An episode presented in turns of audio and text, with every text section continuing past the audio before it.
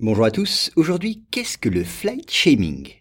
Alors le flight shaming, qu'on peut traduire par la honte de prendre l'avion, fait des émules toujours plus nombreux. Il se traduit déjà par une baisse du nombre de passagers fréquentant les compagnies aériennes suédoises. Et les entreprises concernées, vous allez le voir, développent des stratégies diverses pour tenter d'enrayer le mouvement. Commençons par dire que le trafic aérien est responsable d'environ 3% des émissions mondiales de dioxyde de carbone. C'est pourquoi le concept de flight shaming, venu de Suède, s'est développé sur les réseaux sociaux, faisant des adeptes de plus en plus nombreux. Ces tenants s'efforcent ainsi de persuader leurs contemporains que les voyages en avion menacent l'environnement.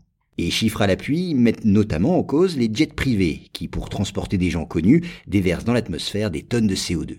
Des jets privés, bien sûr, mais pas seulement. Les avions de ligne classiques sont aussi visés. Et pour inciter les passagers à ne plus voyager en avion, les uns vantent les vertus du train, qui pour les trajets assez courts ferait gagner du temps, quand d'autres veulent remettre à l'honneur les trains de nuit.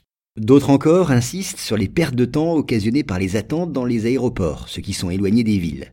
Et cette campagne semble avoir porté ses fruits, puisque le nombre de passagers suédois empruntant l'avion a diminué de près de 4%. Mais attention, il convient cependant de relativiser la portée du flight shaming. En effet, la réduction du nombre de passagers voyageant en avion ne s'observe qu'en Suède. Et bien au contraire, l'autorité internationale en charge de l'aviation civile prévoit même un doublement du trafic aérien mondial dans les 20 prochaines années. Par ailleurs, des mesures sont prises pour diminuer l'empreinte carbone liée au voyage en avion. Et elles ne sont pas mineures. Au niveau mondial, elles devraient même permettre de diviser par deux, d'ici 2050, les émissions de gaz à effet de serre dues au trafic aérien.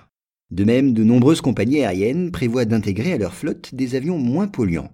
D'autres, moins inspirés peut-être, font payer à leurs clients une taxe spécifique permettant de compenser le carbone émis.